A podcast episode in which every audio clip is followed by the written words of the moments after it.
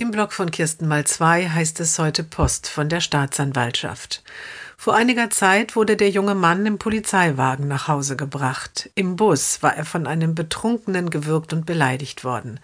Die Polizei hatte Zeugenaussagen aufgenommen, das Video aus dem Bus gesichert und wegen des Verdachts der Körperverletzung ermittelt.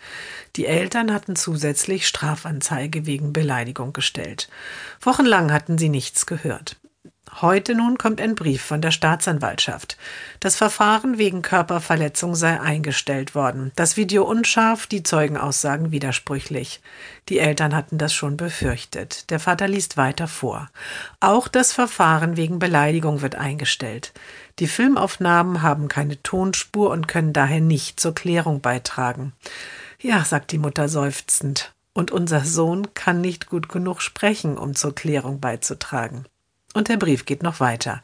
Der Vater liest. Außerdem kann der junge Mann aufgrund seiner kognitiven Einschränkungen den Sinn von eventuell gefallenen Formulierungen gar nicht erfassen. Daher geht die Staatsanwaltschaft davon aus, dass eine Beleidigung schon deshalb nicht vorliegen kann, weil der junge Mann eine solche nicht als Beleidigung verstehen könnte.